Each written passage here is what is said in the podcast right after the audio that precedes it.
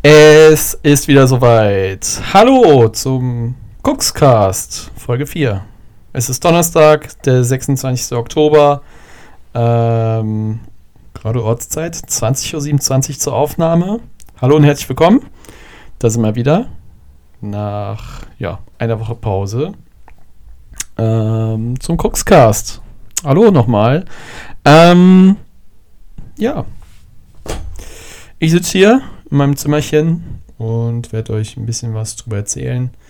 Äh, ich habe es ja auch schon auf Instagram äh, gezeigt. Äh, heute ist so das Thema ähm, Kino reiße ich so ein bisschen an und es geht vor allem heute so auf die, um die Bundesliga und ähm, über den letzten Spieltag, über den kommenden Spieltag und auch über die Champions League, die unter dieser, die während dieser Woche stattfand, nämlich der dritte Spieltag in der Champions League.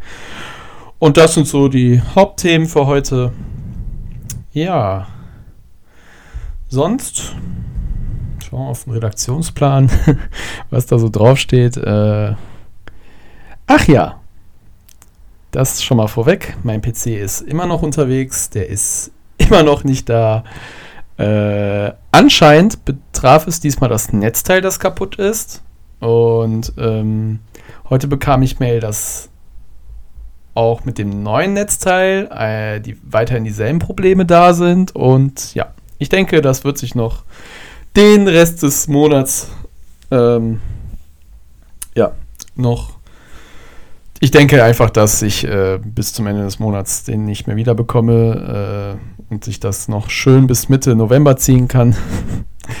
Ich stelle mich momentan so auf alles ein. Äh, ich hoffe, ich kriege ihn noch dieses Jahr und dann kann ich wieder mehr Sachen auch rund um diesen Podcast hier machen und auch ähm, andere Dinge, Streaming etc.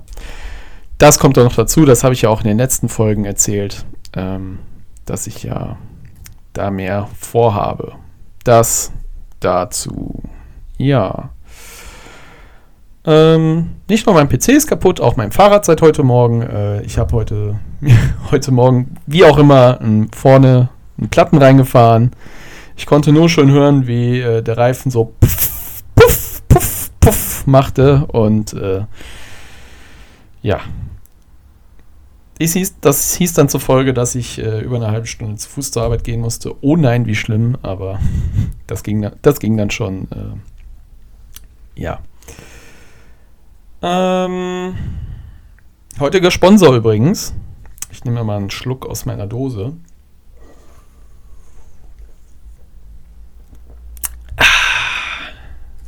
Ist ähm, Cola.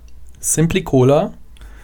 Äh, von einer Marke, die mit R beginnt, äh, mit E weitergeht, mit D weitergeht und mit Bull endet. Das dazu. Ähm, ja, schmeckt, schmeckt mir eigentlich ganz gut. Und das ist heute das Sponsorgetränk für heute. Kranberger wird aber wiederkommen, keine Frage. Auch in den nächsten Folgen ist Kranberger mal wieder dabei, aber heute ist es mal ein anderes. Ja, ich würde sofort reinstarten, unsere Themen, wenn ich habe eine Menge zu besprechen, was ich so gesehen habe. Und wir starten einfach mit dem Kinothema. Ähm, jetzt muss ich mal. Wann war das denn? Ich glaube, es war. Ähm, wenn ich jetzt so das Kopfnicken sehe, das war am Donnerstag. Am Donnerstag, genau. Am Donnerstag äh, war ich in Killers of the Flower Moon. Ähm, in einem Düsseldorfer Kino dieses Mal, ja. Ähm, Im Savoy Kino. Das relativ gemütlich, gemütlich ist, einen etwas älteren Look hat, einen entspannten Look hat, so typisch so studentenhaft äh, daherkommt.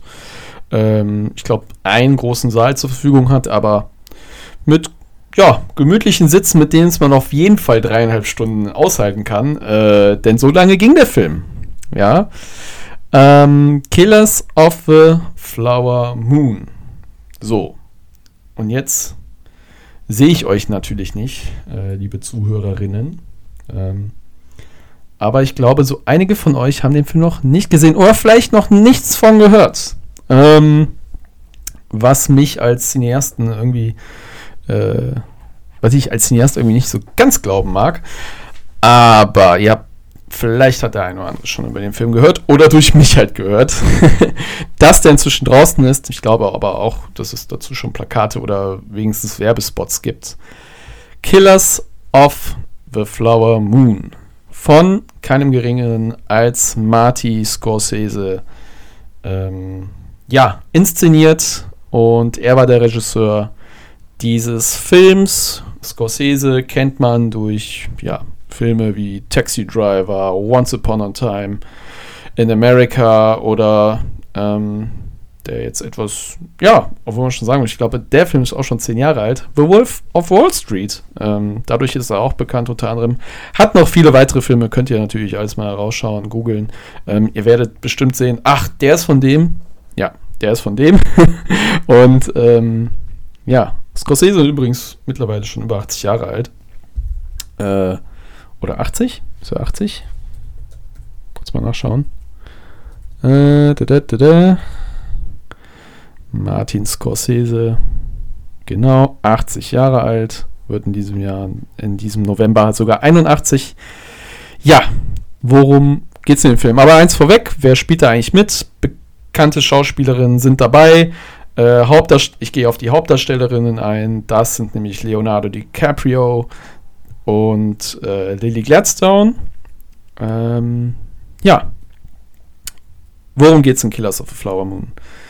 Ähm, es geht eigentlich darum, dass ja so eine Art Kriegssöldner, kann man das so sagen, ein rückkehrender Kriegssoldat ähm, vom Ersten Weltkrieg zurückkommt, also nach Amerika, ähm, in seine Heimatstadt oder halt in die Stadt seines Onkels, ja, bei dem er wieder wohnen kann und der Spiel, äh, ne, wie gesagt, Erster Weltkrieg, der Ende Erster Weltkrieg, der Spiel, der Film spielt so in den 20er Jahren oder Ende 10er Jahre. Ähm, und dieser versucht mit Hilfe seines Onkels ähm, sich eine sichere Zukunft aufzubauen. Erstmal als äh, ja, äh, Taxeur, sagt man das so? Taxeur? Einfach Taxifahrer, sage ich jetzt mal. Und dieser guckt, verguckt sich in eine Frau, die gespielt wird von Lily Gladstone, die aus ja, einem reichen Indianerstamm der Osage, also der Osage, also ich habe den Film auf Englisch gesehen, da vorhin hat Osage benannt, äh, die, oder sagt man dann zu Deutsch Osagen, weiß ich jetzt nicht ganz genau. Auf jeden Fall Osage People damals, ähm, das wusste ich selber auch nicht, das war ein Indianerstamm, der zu dem Zeitpunkt ja pro Kopf einer der reichsten äh, ja, Bevölkerungsstämme war auf der Welt. Und diese Osage People ähm, besaßen Öl und wie gesagt waren pro Kopf einer der reichsten Bevölkerungen der Welt. Und ähm, ja, die Figur, die von Leonardo DiCaprio gespielt wird, versucht sich halt umgangssprachlich so eine Frau zu angeln. Wie es dann weitergeht, möchte ich an der Stelle nicht vorwegnehmen. Äh, ich möchte ja auch nicht äh, zu viel spoilern. Dieser Film ähm, erzählt eine Geschichte, die auf wahrer Begebenheit passiert. Ich wusste vorher vor diesem Film nichts über diese Geschichte, auch nicht über diesen Indianerstamm, der ähm, so reich war. Und der Film zeigt das, gerade auch in den ersten Minuten ganz gut. Und erklärt das eigentlich auch auf Anhieb direkt für den Zuschauer, um wen es sich da geht und wer die Figuren sind. Das Ganze, also Scorsese hat auch ein Buch als Vorlage zu diesem Film genommen. Dieser heißt genauso wie der Filmtitel Killers of the Flower Moon, äh, mit der von Autor David Grant stammt. Und dieses Buch kam wohl schon, 2007, kam schon 2017 raus. Und ja, ähm, den weiteren Titel, den Nebentitel zu dem Buch, den will ich jetzt auch nicht erzählen, weil der halt auch schon für den Film etwas spoilerhaft ist. Wer sich aber genau nochmal ähm, mehr Infos zu diesem Film aneignen will durch das Buch, der kann das natürlich gerne machen und mal raussuchen. Ähm, genau. Scorsese hat sich die Buchvorlage genommen, um daraus auch einen Film ins zu inszenieren. Und das ist ihm auch total gelungen. Ähm, muss ich dazu sagen. Ähm, es lohnt sich auf jeden Fall in diesen drei Stunden, fast drei Stunden 30, genauer genommen geht er drei Stunden 27, ähm, bietet er ein sehr, sehr gutes Kinoerlebnis. Ähm, zu, keiner Minute, zu keiner Zeit habe ich mich äh, während des Films gelangweilt. Ähm, die Szenerie ist super eingefangen. Ähm, Kostüme, Set sieht super aus für die Widerspielung der 20er Jahre. Und ähm, Lily Gladstone, die Hauptdarstellerin, spielt wirklich eine klasse, also wirklich spielt eine klasse Rolle und spielt diese auch authentisch, glaubhaft und mit einer Mimik, die ähm, wirklich stark war. Und sie sticht auch meines, ja, meiner Meinung auch heraus äh, in der schauspielerischen, schauspielerischen Leistung. Im Gegensatz zu den anderen. Das heißt aber nicht weniger, dass Leonardo DiCaprio und vor allem Robert De Niro, der ähm, auch eine sehr, sehr gute Nebenrolle hat in dem Spiel, äh, in dem Spiel, in dem Film, ähm, machen das genauso Weltklasse. Also Leonardo DiCaprio spielt äh, die Rolle des Ernest Burkhardt übrigens, äh, so heißt die Filmfigur. Ähm, der spielt diese auch richtig gut und Robert De Niro macht das als sein Onkel auch richtig, richtig gut und gerade, äh, ich glaube schon in den ersten fünf Minuten des Films äh, gibt es eine Szene zwischen den beiden und ja, also die ist allein schon so humorvoll gestrickt. Ähm, und ich habe gar nicht erstmal Robert De Niro erkannt in dem Film. Ich wusste natürlich, dass er da mitspielt, aber ich habe ihn, als, als, ich ihn, als wir ihn da zum ersten Mal gesehen haben, als er zum ersten Mal dort im Film zur Erscheinung war, habe ich ihn auf Anhieb gar nicht erkannt. Also, ja, und er macht es auch genauso wie Leo genauso gut. Ja, ein Film, der zwischen Humor, Drama und heftigen, aber auch dunklen Momenten äh, springt. Ähm, humorvoll ist der. Man kriegt dabei auch so ein, äh, wie will man sagen, weil das Thema ähm, so hart ist, ähm, erwischt man sich während des Films, während humorigen Szenen, doch dabei und sagt sich, Alter, wie kann ich gerade darüber lachen, äh, was da gerade vor sich geht, aber ja, das macht Scorsese hier richtig gut in dem Film. Ähm, Drama-Momente gibt es auf jeden Fall und wie gesagt auch heftige und sehr dunkle Momente, die abrupt kommen, völlig überraschend, aber wirklich auch gut in Szene gesetzt werden. Wenn ich halt noch genauer drauf eingehen würde, würde ich hier noch spoilern. Das will ich nicht. Ich möchte euch auf jeden Fall dazu bringen, dass ihr in diesen Film reingeht, weil es ist ein richtig, richtig klasse produzierter Film. Ihr kriegt wirklich fast 3 Stunden 30 große Unterhaltung und große Performances. Und speziell halt nochmal die Performance von Lily Gladstone ist wirklich Oscar-reif. Also mich würde es überraschen, wenn die keine Nominierung bekommt, bekommt für ihre Leistung. Auf jeden Fall gibt es eine richtig fette Empfehlung von mir. Und ja, auch gut, natürlich auch schön zu sehen, dass wir da ein neues Gesicht in der Hollywood, Hollywood-Welt haben mit Gladstone. Und ich bin gespannt, was die noch demnächst, äh, wo sie noch demnächst zu sehen sein wird. Ja, was bleibt noch zu sagen zu dem Film? Wer, True, wer sowieso True Crime mag, der äh, und in die Welt von Scorsese mal eintauchen will, der ist hier genau an der richtigen Stelle. Ja, das zu dem Film Killers of the Flower Moon, 3 Stunden 27, allergrößte Kinounterhaltung. Und dazu noch ein Leo drauf, ein De Niro in Bestform und eine Lily Gladstone, die einfach überragt. Plus weitere Nebendarsteller, die ich auch nicht spoilern will, denn der eine oder andere kennt noch vielleicht weitere Figuren, die er oder sie dort sieht. Und ähm, er kriegt auf jeden Fall eine Menge geboten. Okay, ähm, das zum Kino. Ach, dann habe ich ja noch gesehen, äh, als ich aus dem Kino bin, gibt es in Düsseldorf äh, so eine Ausstellung von polnischen Filmplakaten. Das geht, glaube ich, noch bis äh, Januar 24 und da habe ich auf jeden Fall auch Bock hinzugehen. Ähm, zur kurzen Erklärung, polnische Filmplakate. Ähm, Gerade so in den 70ern, 80ern, als so rund um, so, so rund um Star Wars und so, als die Western-Filme ne, rauskamen, noch weit früher, ähm, gab es eigenständige gemalte polnische Filmplakate. Ähm, von polnischen Künstlern selber inszeniert, äh, inszeniert, ähm, kreiert. Und ja, einfach kreativ zum Pinsel auf Pinsel, mit Pinsel auf äh, eine Leinwand gebracht. Ähm, die unterscheiden sich einfach von den originalen Filmpostern, wie man sie kennt.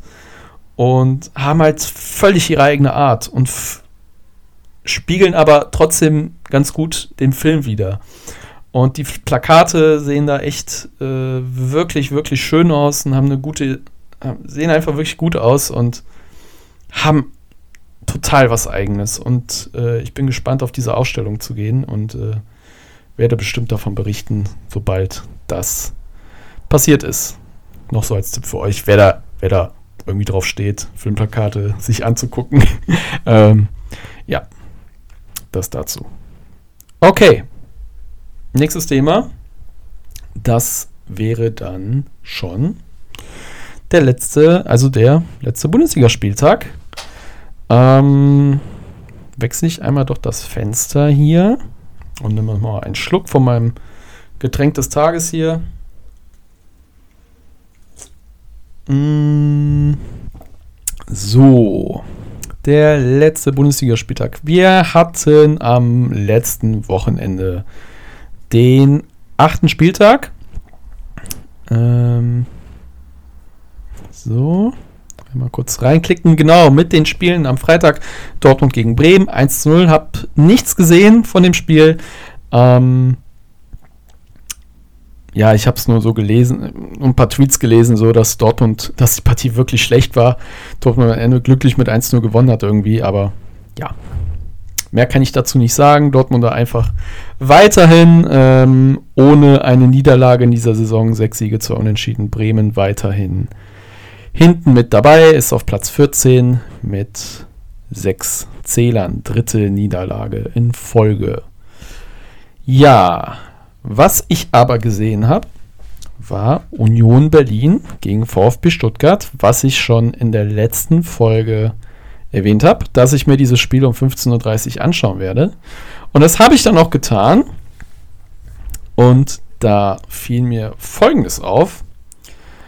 Ähm, Union tut sich ja momentan etwas schwer in dieser Bundesliga-Saison.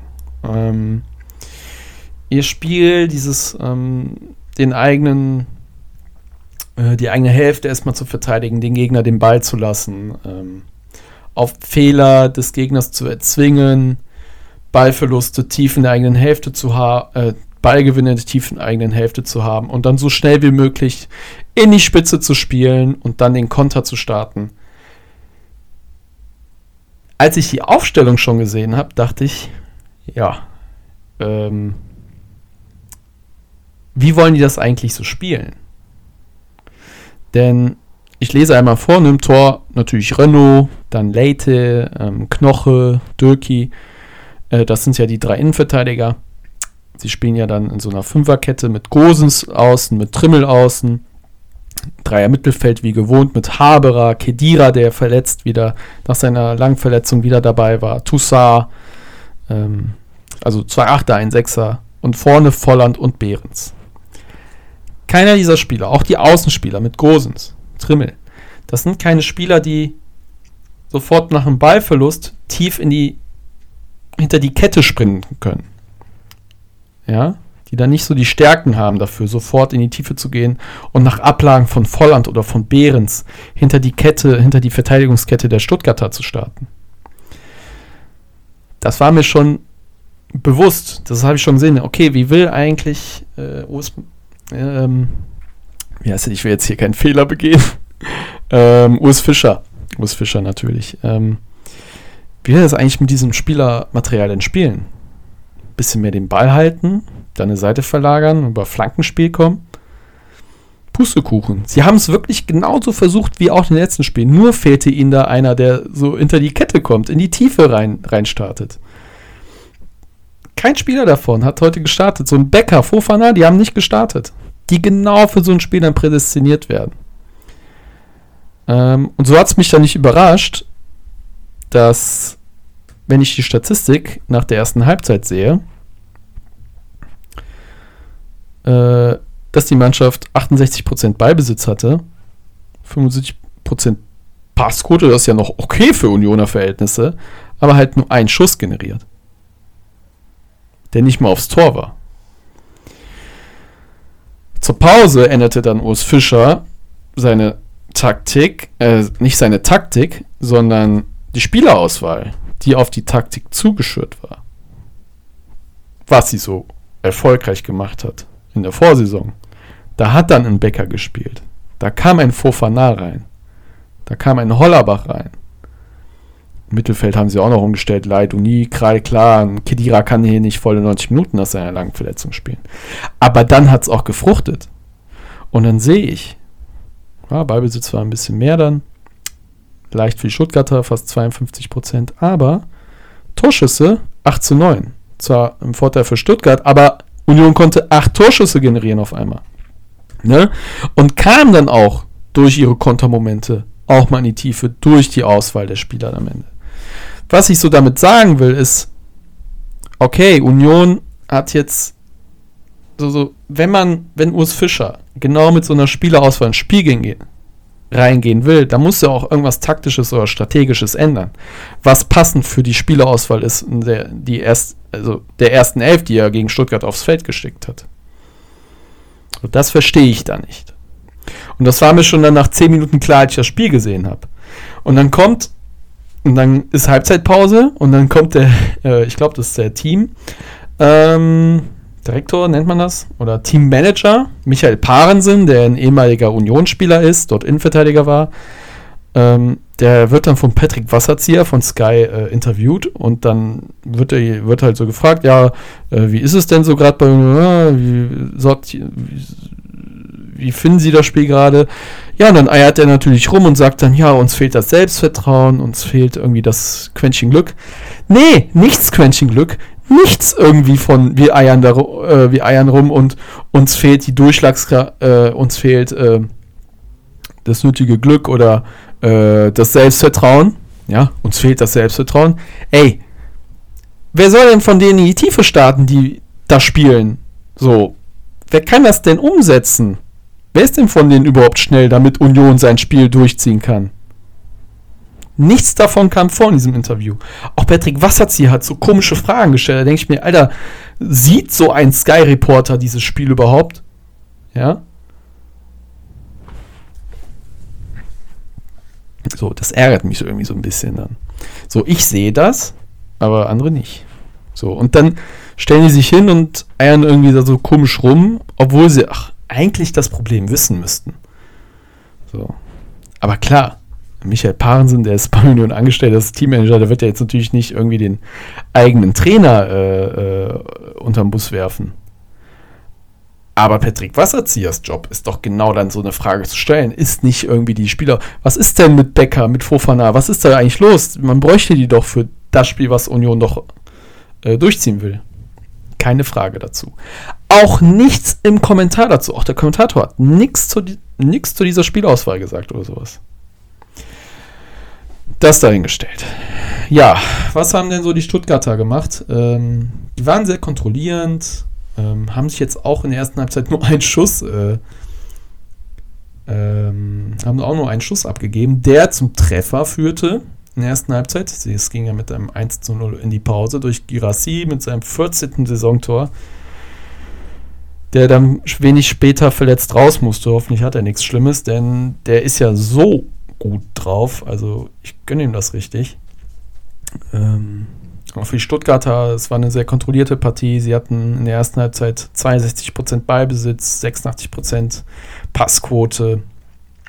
Ähm, haben erstmal nicht zu risikoreich gespielt, haben den Ball laufen lassen äh, zwischen den Reihen. Und dann, als der Moment sich einfach anbahnte, über eine Halbfeldflanke Girassi angeflankt, der 10 Meter, 20 Meter in den Strafraum sprinten kann, ohne überhaupt aufgenommen zu werden von einem Unionsspieler. Und natürlich netzt er dann ein. Also, dann verstehe ich auch nicht, also was macht denn Union da? Weil da irgendwie aus dem rechten Halbfeld schauen nämlich alle Union-Spieler während dieser Flanke, also schon bevor diese Flanke überhaupt gespielt wird, schon alle nur auf den Ball und keiner zum Gegenspieler. Keiner, keiner, sogar ähm, die Ballfernspieler, die hätten Girassi sehen können, schauen auch nur alle auf den Ball und nehmen den gar nicht auf. Ja, und so kassierst du das 1-0, was völlig unnötig war. Das wäre Union, glaube ich, im letzten, im letzten Jahr gar nicht, gar nicht so oft aufgetreten. Aber in dem Moment halt schon. Und dann kassierst du 1-0. Und dann ist es, war es schwer für die da wieder ranzukommen. Mit den Umstellungen in der zweiten Halbzeit hat es ein bisschen besser geklappt. Und ähm, aber die Stuttgarter waren gegen Ende der Partie dann ähm, ja äh, konsequent und haben das 2-0 und das 3-0 geschossen. Ähm, was so auffiel, welche Spieler so bei den Stuttgartern auffielen, das war auf jeden Fall äh, Leveling, der viele Dribblings äh, versucht hat über die rechte Seite der so irgendwie so vom Gefühl her so ein kleines Revenge-Game äh, äh, gehabt hat, weil Leveling ja noch letzte Saison unter, bei Union Berlin unter Vertrag stand. Und ja, der hat halt gegen Stuttgart gestartet. Äh, gegen Stuttgart gestartet. Mit dem VfB gegen, äh,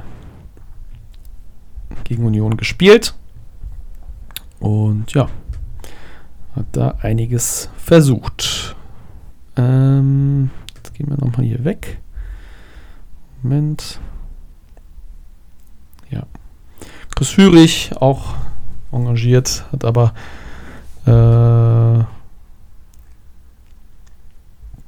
auch sehr sicher gespielt. Zwei, für, für einen Flügelspieler 92% Ball, äh, äh, Passquote zu haben, ist sehr ungewöhnlich. Das zeigt halt auch, dass die Spitzen, die Außen, sehr drauf waren, äh, den Ball zu halten. Leveling hat dagegen zum Beispiel 73, der aber eher so das 1 gegen 1 auf rechts gesucht hat.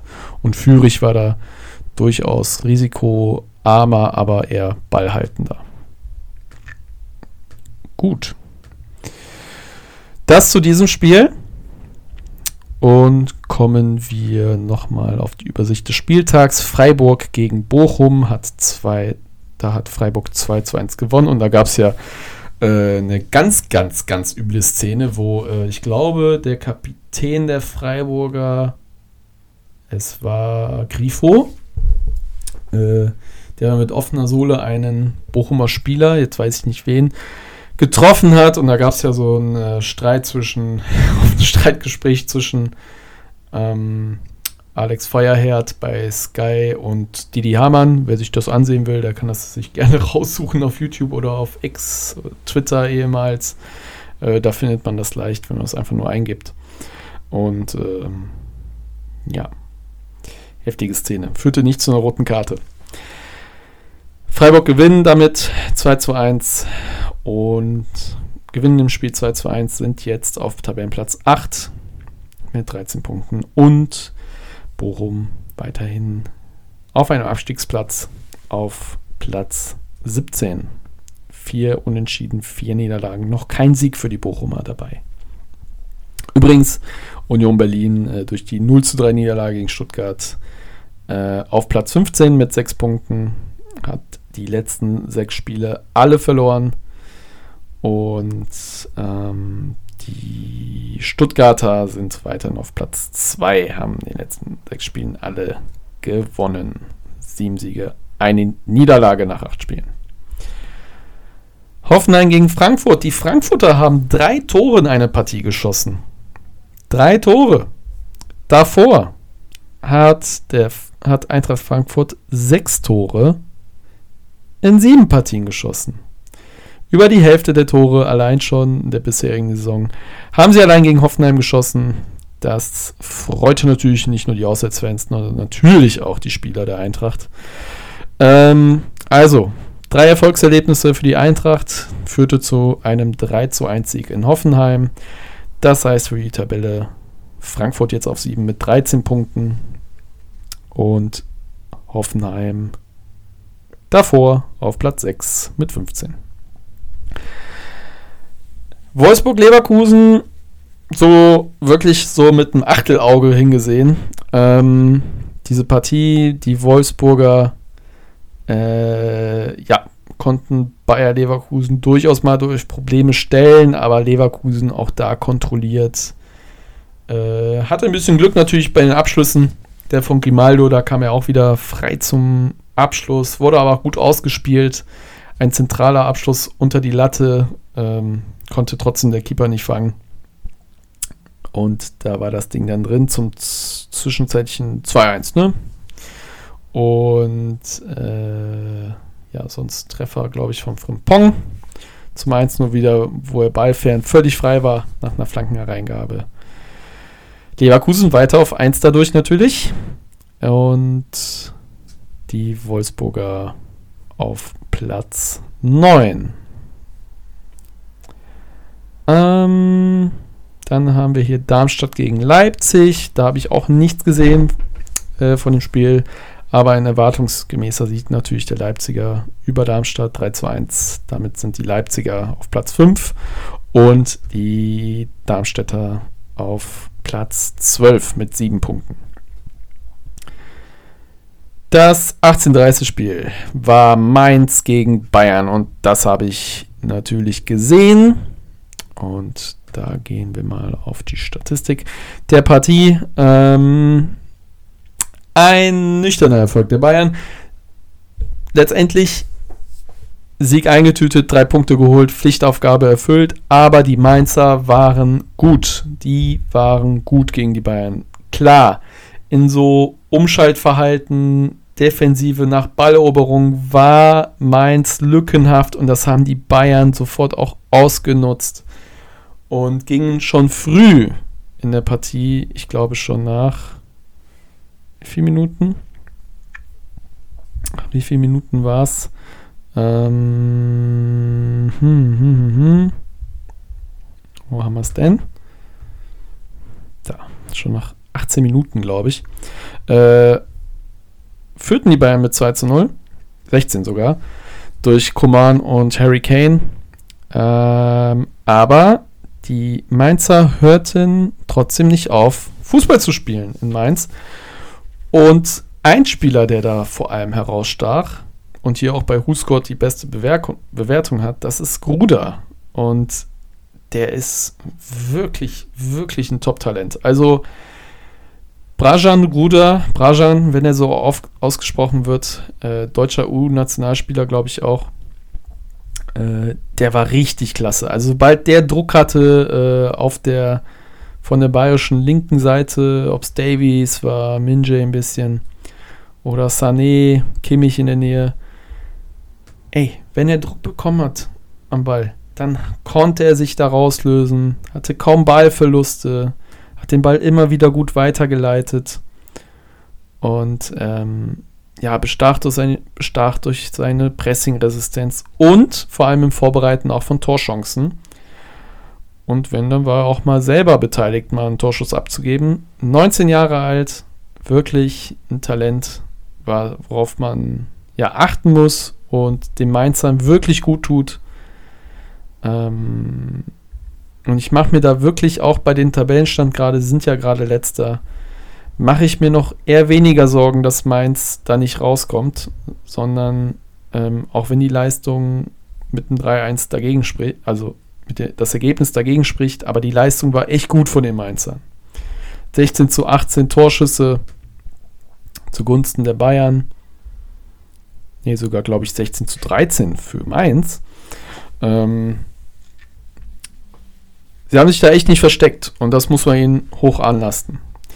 Aber trotzdem gab es auch in den, im Spiel teilweise sehr große Lücken unkompakte Momente gegen den Ball für Mainz und das konnten die Bayern einfach letztendlich ausnutzen mit ihrer Klasse, mit ihrer individuellen Klasse.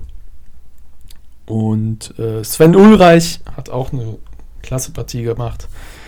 Ähm, Gehe ich auch nochmal drauf später ein, wenn es um die Champions League geht. Ähm, ja, hat den auch, auch einige Bälle festgehalten. Und ja, somit bleiben die Bayern auf Platz 3 der Bundesliga-Tabelle mit 20 Zählern, 6 Siegen, 2 Unentschieden. Und Mainz ja immer noch auf Platz 18 mit 2 Punkten. Aber ich bin da zuversichtlich, wenn sie weiterhin so bleiben, wenn sie so weiterspielen. Und wenn sie so ein Gruder, ein Gruder haben und äh, Spieler haben, die auch final äh, die Abschlüsse ausnutzen können, ey, auch die, auch die Chance durch Bell, wo eigentlich vor der Pause noch das 2-2 fallen muss für Mainz, ey, dann hätte ich mal gerne noch das Spiel gesehen in der zweiten Hälfte. Aber gut. Das dazu. Ähm, was gab es Sonntag?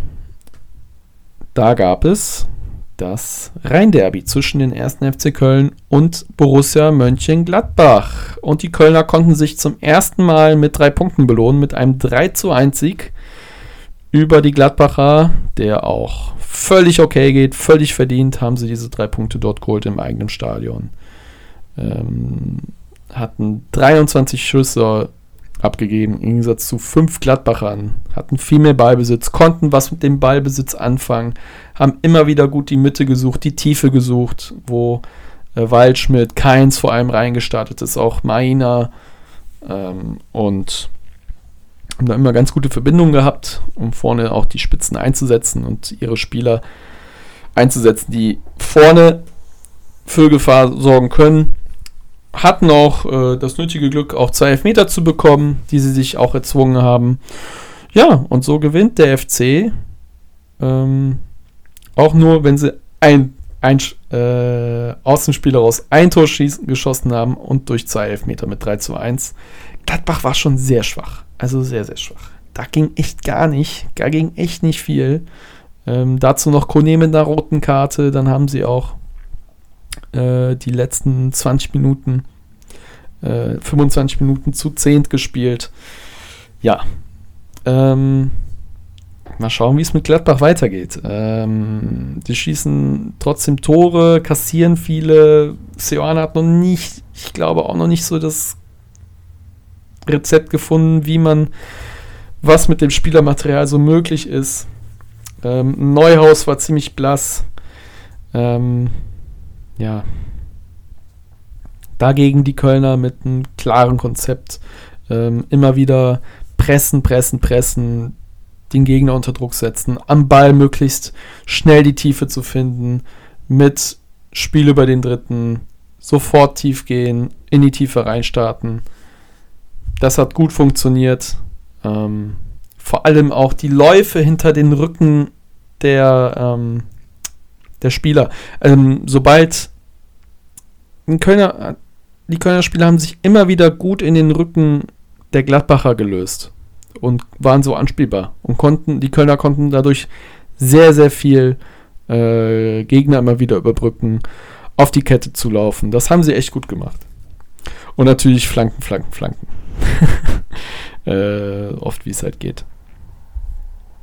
Ob das jetzt gut oder schlecht ist, sei dahingesagt, aber ja. Kurz mal einen Schluck genommen. Äh, ja, und so kam der FC zu drei Punkten, den ersten drei Punkten in dieser Saison. Ist jetzt auf Platz 16 mit 4 und Gladbach mit 6 Punkten auf Platz 13. Dann ein kleines Kuriosum zum Abschluss des Spieltags.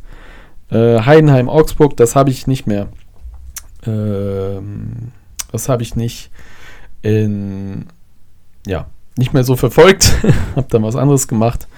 Ähm, ich habe aber nur mitbekommen, dass Heidenheim schnell 2-0 vorne war.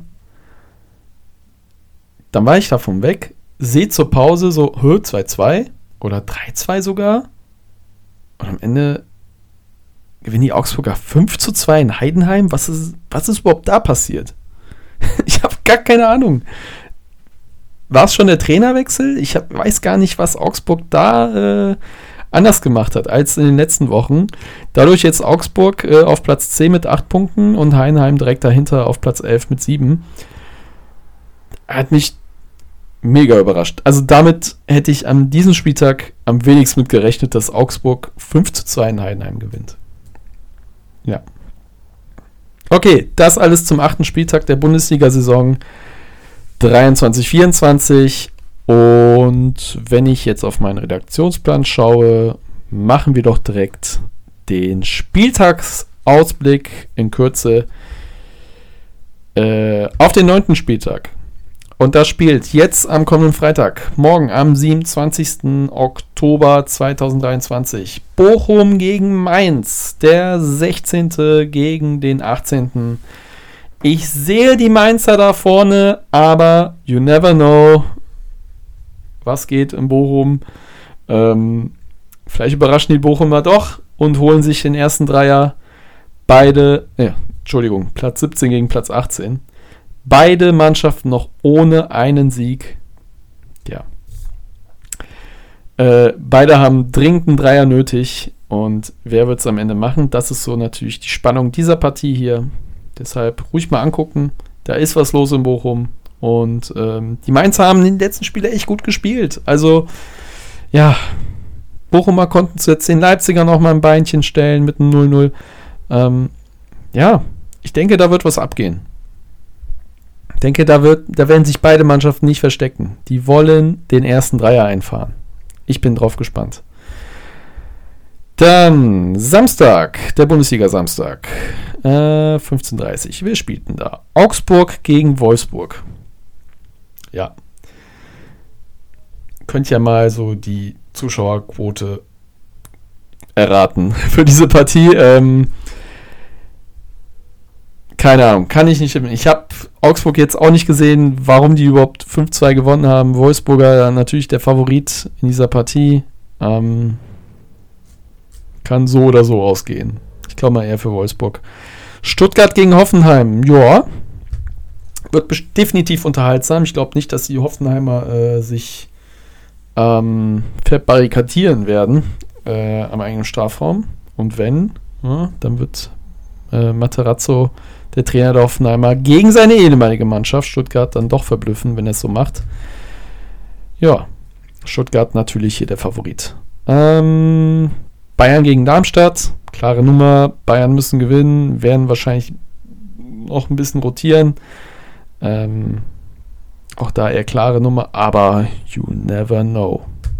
Mal gucken, was Lieberknechts Darmstädter gegen die Bayern anrichten werden. Ähm, Gladbach gegen Heidenheim. Alles drin in dieser Partie. Totale Wundertüte. Das gerade nach der 2-5-Niederlage der Heidenheimer. Ähm, weiß ich nicht. Überraschungserfolg drin für Heidenheim, ja. Gladbach täte natürlich auch ein Dreier gut und hätten da mehr Ruhe. Nächstes Spiel Werder gegen Union, auch um 15.30 Uhr. Ähm, liebe Unioner, vielleicht, das wäre natürlich eine Partie, ähm, wo man mal drei Punkte einfangen kann, um da auch Ruhe zu haben. Äh, aber auch Werder braucht sie natürlich dringend. Ähm, Union, ich bin gespannt, inwieweit Ole Werner, aber der will ja auch immer mit seiner Mannschaft eigentlich den Ball haben, inwieweit er vielleicht doch zulässt, dass Union eher den Ball hat. Glaube aber eher, dass die Bremer mehr über ihre Spielanteile kommen und das sie versuchen werden, äh, gerade jetzt diese Defensivschwäche auch der Unioner irgendwie auszunutzen. Mal schauen, wie es ihnen gelingt. Das 18.30 Uhr Spiel ist Leipzig gegen Köln. Beide Mannschaften werden versuchen, hier munter aufzuspielen. Pressing gegen Pressing, Gegenpressing gegen Gegenpressing. Äh, könnte unterhaltsam werden. Mal gucken, wie viele Tore da fallen oder auch nicht. Ähm, könnte unterhaltsam werden. Der Sonntag wird abgerundet mit dem 15:30-Spiel Frankfurt gegen Dortmund. Ja, Dortmunder äh, jetzt ja, dazu komme ich gleich mit einem Achtungserfolg in Newcastle. Ähm, Frankfurter jetzt mal mit einem Erfolgserlebnis, drei Tore geschossen gegen ähm, Hoffenheim. Äh, werden bestimmt wie auch, ich könnte mir gut vorstellen, dass sie in dieser Partie mehr Ballbesitz haben werden als die Dortmunder. Äh, weil Dortmund da schon auch gegen Schluss der Partie und da doch eher unter Terzic defensiver spielt, er bei den Gegner dort dann doch eher kommen lässt, unter Probleme stellen will ähm, und dann über Kontern erfolgreich sein will. Mal schauen, mal schauen. Fängt sich da Dortmund die erste Niederlage ein? Bislang sind sie einfach immer wieder durchgekommen. Jetzt auch gegen Bremen 1-0. Sie gewinnen ihre Spiele irgendwie trotzdem. Aber vielleicht kann die Eintracht sie ärgern. Das letzte Spiel wäre dann das Duell der beiden ja, Euroleague-Teilnehmer. Leverkusen empfängt Freiburg. Könnte sehr unterhaltsam werden, sowieso Leverkusen. Leverkusens Ballbesitzspiel momentan die größte Attraktion, Attraktion, Attraktion, sagt man das so, der Liga. Und ähm, Freiburg wird wie immer versuchen, dagegen anzustellen, zu pressen in ihrem gewohnten 4-4-2. Und ähm, bin gespannt, wie Leverkusen das dann lösen wird. Okay. Das ist der Ausblick auf den Spieltag. Was ich, glaube ich, sehen werde, ich werde versuchen, Bochum gegen Mainz zu sehen. Ich werde das 15:30-Spiel ja, natürlich Bayern dann gucken gegen Darmstadt. Werde ich versuchen. Leipzig-Köln werde ich mir wahrscheinlich auch geben. Und Sonntag versuche ich beide Spiele mir anzuschauen. Und über diese würde ich dann in der nächsten Folge wieder etwas ausführlicher sprechen. So, dann wären wir schon ein Thema weiter und ich würde ein bisschen über die Champions League sprechen und dann, ja, neigt sich auch die Sendung langsam dem Ende. Ähm, Champions League war unter der Woche. Jetzt am Dienstag und am Mittwoch. Was habe ich denn gesehen? Natürlich habe ich Dienstag äh, Galatasaray gegen Bayern München gesehen. Äh, Bayern München davor mit sechs Zählern ja vorne ähm, nach zwei Spielen. Galatasaray hat davor gegen Kopenhagen 2 zu 2 gespielt und in bei Manchester United ja mit 3 zu 2 gewonnen. Waren also der Tabellenzweite vor dieser Partie. Und ich war richtig stinkig nach der ersten Halbzeit. Also sowas von. Weil eine so schlechte Bayern-Performance habe ich lange nicht mehr gesehen. Das war sogar also war sogar die erste Halbzeit im Supercup besser in dieser Saison, wo man ja 13-0, schon 2-0 zur Pause zurücklag, zurücklag gegen Leipzig. Aber da hat man sich wenigstens Torchancen rausgespielt. Da hat man beim Ballbesitz irgendeine, irgendeine Form von Dominanz ein bisschen. Aber in dieser Partie halt völlig gar nicht. Und da ist es mir dann so, klar, ähm, die, das sind viele Spieler, die aus der Nationalmannschaft wieder kamen oder ähm, zuletzt anstrengende Wochen hatten, Doppelbelastung, hin oder her, ist es fucking immer noch Bayern München. Und die haben sich einfach wirklich, also wirklich an die Wand spielen lassen von Galatasaray. Ich möchte das hier nicht schlecht machen. Was Gala gemacht hat, war super. 16 Schüsse nach der ersten Halbzeit. 16 zu 3. Eine Passquote, die ordentlich war mit 84 ja, Prozent. Ähm, hatten mehr Ballbesitz. Die haben wirklich ein dominantes Spiel gezeigt am Ball haben immer wieder die letzte Kette der Bayern anlaufen können. Gerade über den rechten Flügel, über TT, über Boy, ähm, über Kerem äh, Akteoglu. Ähm, das, da, da, da konnten sie immer wieder durch ihre Läufe Gefahr, für Gefahr sorgen. Und die Bayern haben sich haben das mit sich ergehen lassen. Und am Ende, und das habe ich ja eben auch gesagt, äh, mussten sich auf Sven Ulreich immer wieder verlassen und, das her und er hat das herausragend gemacht, hat einige gute Paraden auf der Linie gezeigt, ähm, nach einem Seitfallzieher auch. Und ähm, die Bayern gingen halt trotzdem in Führung Und das recht früh, ich glaube nach acht Minuten, durch Kingsley Coman. Äh, nach, und das war der einzige Angriff in der ersten Halbzeit. Mehr war da nicht. Ich glaube, Leroy Sané hatte noch zwei Gelegenheiten, aber ich glaube, eine, die Muslera auch gut hält. Ähm, aber mehr war nicht. Auch aus dem Aufbau heraus. Gala hat versucht, hochzupressen. Völlig in Ordnung. Setzt die Bayern so früh wie möglich unter Druck. Dann kriegen sie auch Probleme. Und unter, den jetzt, unter den, ihrem jetzigen Spiel, im jetzigen Aufbauspiel, musst du das auch gegen Bayern machen. Dann haben sie auch Probleme. Und das haben sie auch ganz klar gezeigt. Sie haben immer wieder irgendwie lang versucht, den Ball dann tief zu spielen immer wieder lang über auf Kane. Der hat dann irgendwie mal ein Kopfballduell gewonnen oder nicht und dann war der Ball eigentlich schon weg. Der konnte nicht mal eine gute Ablage spielen oder irgendwie den Sechser oder den Achter wieder anspielen, weil die Abstände zwischen Sturm, Verteidiger und dem Mittelfeld waren immer wieder zu groß. Auch das Mittelfeld, die Doppelsechs mit Kimmich, Leimer, die, die waren nie verbunden mit, den, mit dem Sturm oder auch gut verbunden mit, der, mit den Verteidigern, die hinten aufgebaut waren, äh, aufgebaut haben hat immer eine Verbindung gefehlt. Und wenn die Verteidiger, ähm, beispielsweise ein Delicht oder Minje, ähm, Musiala gefunden haben oder ein Sané, haben Musiala und Sané immer wieder versucht, äh, oder Kane mit dem Erstkontakt vorbeizugehen an den Verteidiger und dann auf die Kette zu laufen. Das war dann mehr oder minder erfolgreich. Manchmal war es so ein 50-50-Ding. Aber nie konnten sie dann eine Ablage auf Kimmich oder Leimer spielen, weil die im Deckungsschatten waren oder ähm, sich nicht freigelaufen haben. Ähm, und das war so das Kernproblem. Das Spiel über den dritten hat überhaupt nicht funktioniert. Dafür waren die Abstände auch sehr schlecht. Das hat mich sehr überrascht bei den Bayern und ähm, deswegen war das Spiel auch so schlecht. Und das wurde dann äh, im weiteren Verlauf der zweiten Halbzeit etwas besser, wenn man sich da auch die Statistik anguckt in der zweiten Halbzeit. Ähm, die ist dann klar zugunsten der Bayern. Aber das dauerte auch erstmal bis zur 60. Minute, wo es dann auch kippte. Und auch nach der Halbzeit hatte Gala auch noch gute Gelegenheiten, das Spiel wieder auszugleichen. Äh, das Spiel, also im Spiel noch zu, in Führung zu gehen. Aber die Klarheit der Chancen nahm rapide ab, je länger die Partie wurde.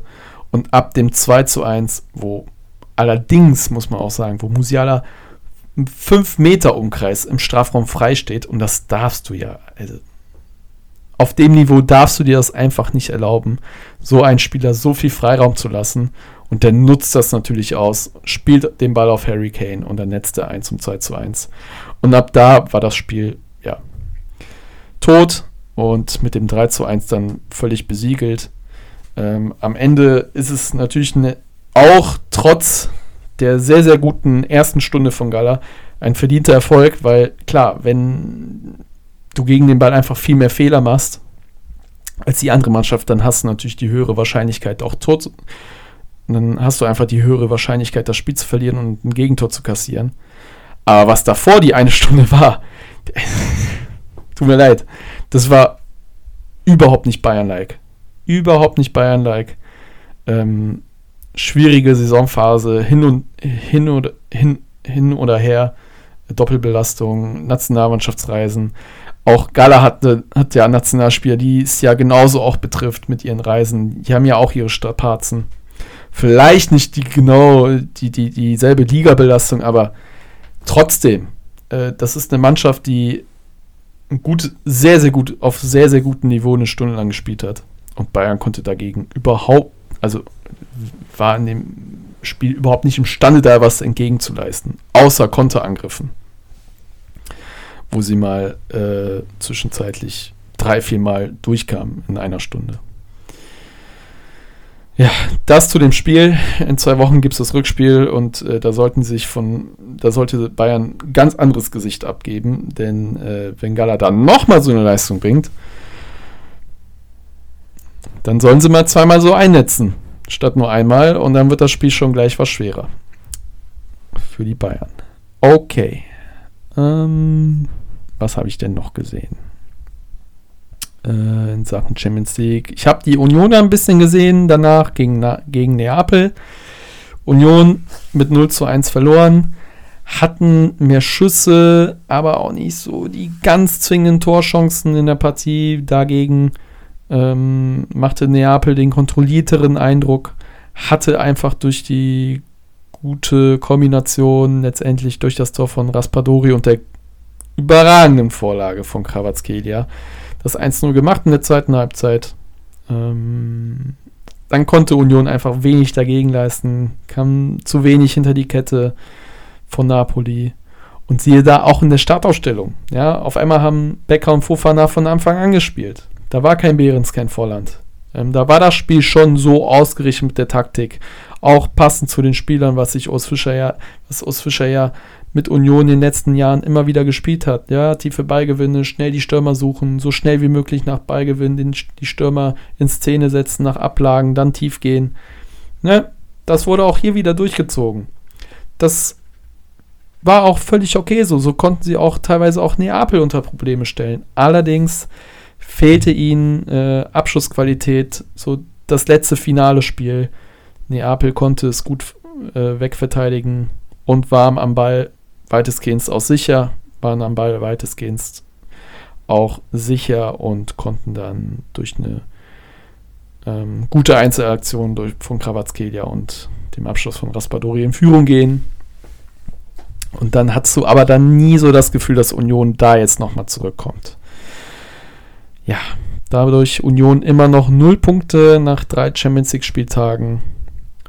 Und ähm, ja, kaum noch, fast kaum noch mit einer Chance ins Achtelfinale einzuziehen. Es geht für diese Mannschaft einfach nur noch irgendwie, glaube ich, die Euroleague zu erreichen. Und da liegen sie ja auch momentan.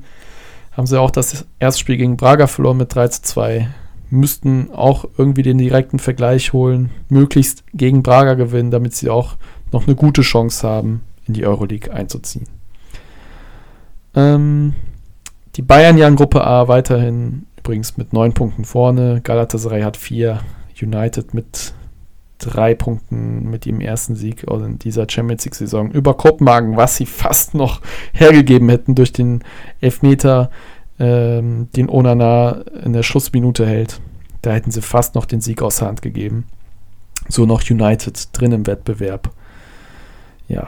Union Berlin ja in Gruppe C mit null Punkten folgerichtig ja äh, Tabellenvierter Braga mit drei Punkten, Neapel durch den Sieg, Zweiter mit sechs Punkten und Real Madrid mit drei Siegen aus drei Spielen auf Platz 1. Äh, Arsenal führt Tabelle B an mit einem Sieg über Sevilla, dann der RC Lens äh, aus Frankreich äh, mit 15ern auf Platz 2, Sevilla auf dem dritten Euroleague-Rang natürlich äh, sind sie natürlich auf diesen Rang nach drei Spielen. Und wenn sie natürlich in, Euroleague, in die Euroleague kommen, sind sie natürlich auch heißer Favorit auf den Euroleague-Sieg. Und PSW Eindhoven auch noch mit zwei Zählern noch nicht ganz chancenlos im Kampf ums Achtelfinale. Ähm, dann die Gruppe D. Da führt Real Sociedad die Tabelle an, zusammen mit Inter mit jeweils sieben Punkten. Allerdings die bessere Tordifferenz gilt für die Basken Deshalb führen sie, führen sie die Tabelle an. Dann Salzburg mit drei Zählern dahinter. Nicht ganz auf Schlagdistanz. Vier Punkte fehlen ihnen auf den ersten beiden Rängen. Und Benfica, Lissabon. So ein bisschen die Enttäuschung dieser Champions League-Saison bislang auf dem vierten Rang mit null Punkten. Letztes Jahr noch unter Roger Schmidt Champions League Viertelfinalist. Ähm, dann kommen wir schon zum Champions League Mittwoch. Und den habe ich mit Barca gegen Schachtja Donetsk angefangen.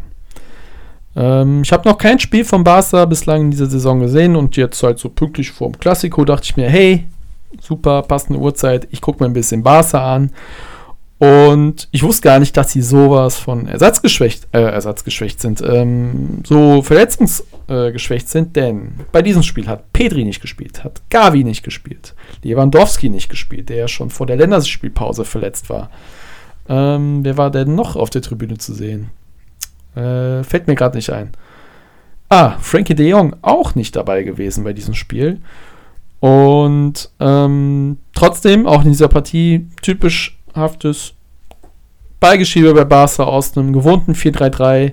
Gündogan in einer Achterrolle, die nicht so weit offensiv eingebunden, wo er nicht so weit offensiv eingebunden ist wie noch bei City, sondern äh, auch dort er den Ball verteilt, sich auch mal abkippen lässt, ähm, nicht immer den Weg nach vorne sucht, sondern auch mal ähm, als Achter den ähm, Diagonalpass sucht, Richtung, an, Richtung Flügel, ähm, Alonso auch mal absichert, wenn der als Linksverteidiger ähm, nach vorne geht.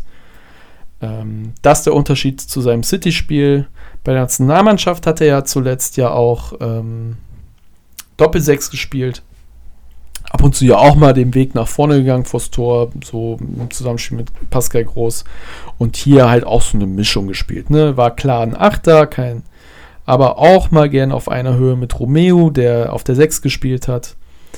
Und Fermin Lopez war schon der er, der auf jeden Fall mit mehr Zug zum Tor gespielt hat. Also Fermin Lopez dazu, ähm, einer aus der Barca-Schule, aus der La Masia, La Masia, der auch das 1 zu 0 geschossen hat. Und ey, die letzten Jahre, egal wer da hochkommt, ne, aus dieser La Masia, der kann sich so gut einfügen in das Spiel von Barca, jetzt auch bei Xavi, Otak Xavi, ähm, du merkst dann auf einmal nicht, dass da ein paar Spieler fehlen, weil diese Spieler, die von der Jugend hochkommen, die können sich einfach super einfügen, ja.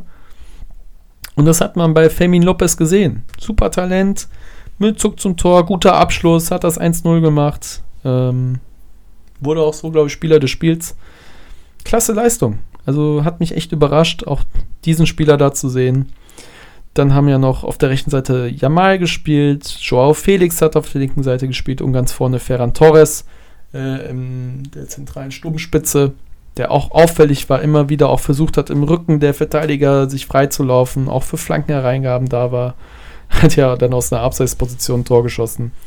Wo er genau das gemacht hat, was ich eben gesagt habe, immer wieder auch in die Lücken gelaufen ist, nicht immer am Gegenspieler klebte und so auch immer mit im Spiel war, auch mal kurz kam. Joao Cancelo war auch sehr auffällig auf der rechten Seite. Und ja. Nach einer Stunde war eigentlich so die Partie wie fast gegessen. Dann führte man 2-0 und dann hat Barca schon ein bisschen nachgelassen. Und Schachtja kam noch zum 1 2 und hat die Partie noch attraktiv gestaltet, sodass so die letzte halbe Stunde wirklich ebenbürtig war. Aber am Ende konnte Schacht ja nicht im finalen Punch setzen. Ging zu wenig Risiko, haben das Spiel nicht so schnell machen können und so war es dann, ja, 2-1, was dann völlig in Ordnung war, verdient war für Barca und äh, das dann zu keiner, zu keiner Zeit dann wirklich so arg gefährdet war. Ja, jetzt steht ja das ähm, El Clasico an. Bin sehr gespannt. Ich hoffe, ich kann es auch irgendwie sehen. Ich glaube, dieses Spielen, ich weiß gar nicht, wann ist denn das? Um, was für eine Uhrzeit? El Clasico. Mal schauen. Wo ist es denn? Na, man, glaube ich, nochmal auf Barcelona gehen. Einfach bei Who Scored und dann wird das bestimmt schon gleich angezeigt. Die spielen, gehen wir mal auf Preview. So, wo ist, ah, Kickoff schon 15.15 Uhr oder 16.15 Uhr, glaube ich. Ja, ja 16.15 Uhr spielen die dann am Samstag ähm, bei Barcelona. Ja, kann man nur einschalten, oder? Fette Empfehlung. Ähm, gut, das zu dem Spiel. Und wir gehen zum nächsten Mittwochspiel, was ich gesehen habe. Und das war Dortmund gegen Newcastle. So, und wo ist das Fenster dazu? Ich habe doch dazu ein Fenster aufgemacht. Naja. Machen wir es einfach nochmal. So. Da hatten wir es. Machen wir schon mal die anderen weg. Die haben wir schon alle erledigt. So, Match Center. Übrigens nutze ich hier wieder die Seite WhoScored, die kann man ganz gut empfehlen, um auch während des Spiels in die Statistiken reinzuschauen. Die sind für einen Statisten, Novizen auch leicht zu verstehen und geht jetzt nicht allzu ganz in die Tiefe, aber man kann dadurch auch sehr gut trotzdem lesen, wie so eine Partie verläuft und wer da so Überhand hat. Ähm, ja, Newcastle, Dortmund. Und das, da haben mich die Dortmunder wirklich überrascht. Und zwar positiv. Denn ich habe sie schon oft äh, schlecht geredet. Nicht nur hier, sondern auch privat. Äh, Denkt mir auch so, Alter, wie können die noch ungeschlagen sein in der Bundesliga? Äh, gegen Paris ging sie ja richtig unter am ersten Spieltag mit 13-0, auch völlig zurecht. Ähm, 0 0 dann gegen Milan, das war völlig okay, hatten leichte Momente auch für sich, wo sie auch in Führung hätten gehen können, konnten sich aber nicht belohnen. Aber gegen Newcastle, muss ich sagen, ähm, hatten sie gerade in der ersten Halbzeit viel mehr Spielanteile, 10 zu 4 Schüsse und wirklich eine klare Direktheit im Spiel, auch da immer wieder versucht, in den Rücken der Gegner zu kommen, schn dann schnell zu werden, die Tiefe zu suchen und da konnten sie ähm, Newcastle gerade auf der linken Seite ähm, viel oft unter Probleme stellen. Denn in so Umschaltmöglichkeiten, es gab für beide Mannschaften um Umschaltmöglichkeiten und dann immer so bei Beigewinn wieder von Dortmund schnell in die Tiefe gekommen und da hat Newcastle über, linke, über die, deren rechte und über die Dortmunder linke Seite so viele Lücken gehabt, wo Reus hat reinstarten können, ähm, Malen zwischenzeitlich auch, der eine Doppelchance hatte, hätte schon früh den, den BVB in Führung bringen können. Ähm, Füllkrug hatte eine Doppelchance äh, gegen Newcastle, auch in der ersten Halbzeit. Teilweise hat auch Newcastle versucht, anfangs der Partie hoch anzulaufen. Das konnten die Dortmunder auch ganz gut ausnutzen, kamen da schnell hinter die Ketten und konnten über die linke Seite über Marco Reus ähm, und auch über einen Matcher ganz gut in die Tiefe kommen. Und das kann, konnte Newcastle überhaupt nicht gut verteidigen. Auch immer, wenn Newcastle den Ball hatte und Kieran Trippier, deren Rechtsverteidiger, immer wieder tief ging und Breite gab, konnte Longstaff, der Achter oder der Achter der, ähm, Newca von Newcastle, nie diese Lücke schließen. Oder war so positioniert, dass er immer wieder die, restliche, die restlichen Verteidiger in der Dreierkette hinten alleine ließ.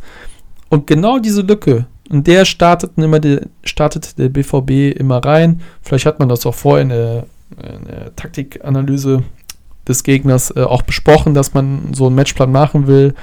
Ähm, wenn Trippier hochgeht, dann versuchen wir irgendwie durch unser Pressing Bälle zu gewinnen in der eigenen Hälfte oder im Mittelfeld, um dann sofort in die Tiefe zu spielen, gerade auf der linken Seite und da zum Erfolg zu kommen. Und das ging wunderbar auf beim BVB nach, äh, in der Anfangsphase.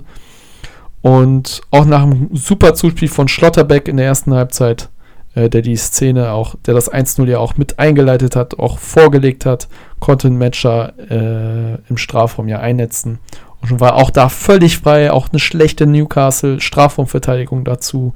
Auch da beim Gegentor waren genau dieselben Probleme war da, da die ich eben schon geschildert habe. Newcastle konnte sich sehr schlecht ausbalancieren nach eigenen Ballverlusten und hatte da zu große Abstände unter sich und auch eine Restverteidigung, die nie am Gegner orientiert war wo sie einfach gar keinen Zugriff hatten auf die, auf die, ähm, auf den BVB, wo auch das Tempo gefehlt hat, um dem BVB auch da Paroli zu, zu bieten. Und so führte Dortmund nach der ersten Halbzeit mit 1 zu 0 und konnte das dann auch so über die Bühne bringen. Ähm, Newcastle hatte dann in der zweiten Halbzeit viel, viel mehr am, viel mehr Szenen am Ball, war auch am Ball viel dominanter, aber trotzdem konnten deren 64% Ballbesitz nicht in erst ganz, ganz zum Schluss in gefährliche Torschüsse umgewandelt werden. Denn da gab es ja nochmal einen Pfosten, ich glaube, einen Pfostenschuss nach Kopfball von Wilson und einen Lattentreffer, glaube ich, von Almiron oder was von Gordon? Ich glaube, von Gordon war es. Und ähm, da hatte der BVB gegen Ende der Partie natürlich das nötige Glück auf seiner Seite und konnte trotzdem dann am Ende verdient den ersten Dreier der Champions League-Saison holen. Und so ist der BVB nun auf Platz 3 der Tabelle Newcastle immer noch auf dem zweiten Rang und Paris Saint-Germain mit sechs Zählern auf Platz 1. Die konnten ja gegen den AC Mailand ähm, mit 3 zu 0 gewinnen. Das zweite Heimspiel von, in der Champions League-Saison schon für Paris, wo sie mit 3-0 gewinnen. Auch der BVB kann damit 0 zu 3 unter die Räder. Ja. Bisschen nebenbei habe ich halt auch äh, Leipzig gegen Roter Stern gesehen oder die Konferenz. Ähm, gehen wir aber nochmal den ganzen Mittwoch durch. Feyenoord gegen Lazio 3 zu 1. Barcelona gegen Schachtja 2 zu 1. Äh, Royal Antwerpen der belgische Meister, trainiert von Marc van Bommel, hat mit 4 zu 1 gegen Porto verloren. Äh, City hat sich dann doch keine Blöße mehr gegeben gegen Jan Boys Bern, obwohl es da zwischenzeitlich 1 zu 1 statt, 1 zu 1 stand, hat City noch mit 3 zu 1 gewonnen. Und Celtic gegen Atletico war durchaus auch unterhaltsam in der Konferenz, hat 2-2 am Ende gespielt. Dann gehen wir noch die Tabelle durch. Ähm, wie gesagt, Dortmund ja in seiner Gruppe F total noch im Rennen mit vier Punkten. Äh, Gruppe E, da führt Feyenoord Rotterdam mit sechs Punkten, vor Atletico mit fünf. Lazio Rom auf Platz 3 und Celtic mit einem Zähler auf 4. Die Gruppe G, äh, da führt natürlich Man Manchester City mit 9 Punkten aus drei Spielen, vor Leipzig mit 6 Punkten, Roter Stern und Young Boys Bern mit jeweils einem dahinter. Ich nehme noch mal einen kurzen Schluck. Und gehe noch auf die Barca-Gruppe ein. Auch da Barca mit aus drei Spielen. Haben sie, drei, haben sie neun Punkte gesammelt. Porto dahinter mit sechs. Shakhtar Donetsk mit drei. Und Royal Antwerpen drei Tore, zwölf Gegentore.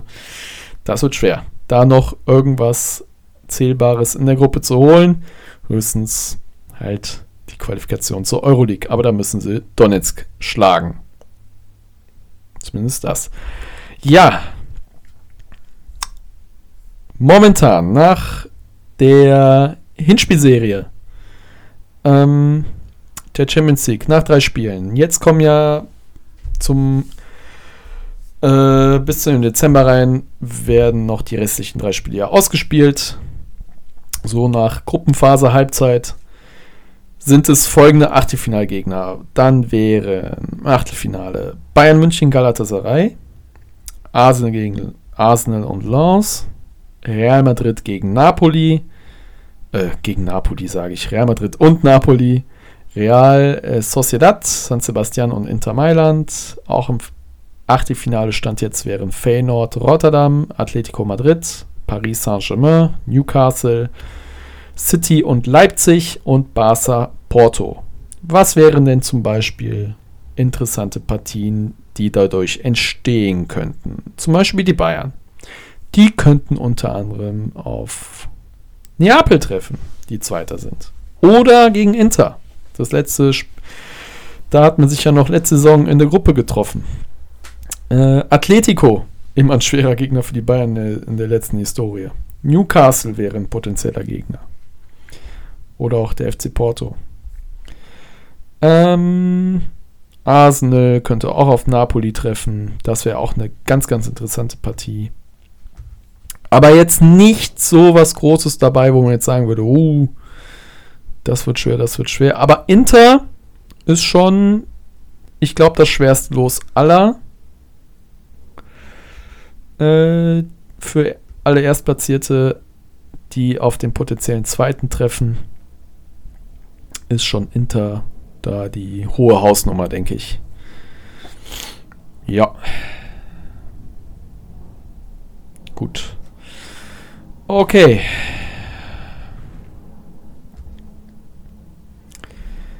Hiermit ist die Folge eigentlich schon vorbei. mehr Themen habe ich nicht mehr für heute. Äh, ja, wenn ihr es bis dahin ausgehalten habt und zugehört habt, dann ähm, freut es mich, äh, dass ich euch nicht so arg gelangweilt habe. Und ähm, Nächste Woche gibt es hoffentlich auch eine nächste. Äh, ich versuche es immer wieder einmal in der Woche hinzubekommen, dass eine Folge rauskommt. Und ähm, ja, falls es euch gefallen hat, falls euch diese Folge auch gefallen hat, äh, dann lasst doch was Positives da, gebt ein Feedback und falls es euch nicht gefallen hat, hat dann behaltet es doch einfach für euch. Und somit beende ich diese vierte Folge des Cookscasts. Ähm, wir hören uns zum nächsten Mal. Geht ins Kino, geht in Killers of the Flower Moon. Der ist wirklich sehr, sehr, sehr, sehr zu empfehlen. Und ähm, ja. Und ich hoffe, falls ihr in den Film reingeht, dann habt ihr mindestens dasselbe Kinoerlebnis wie ich. Okay. Das soll es gewesen sein und wir hören uns beim nächsten Mal. Vielen Dank.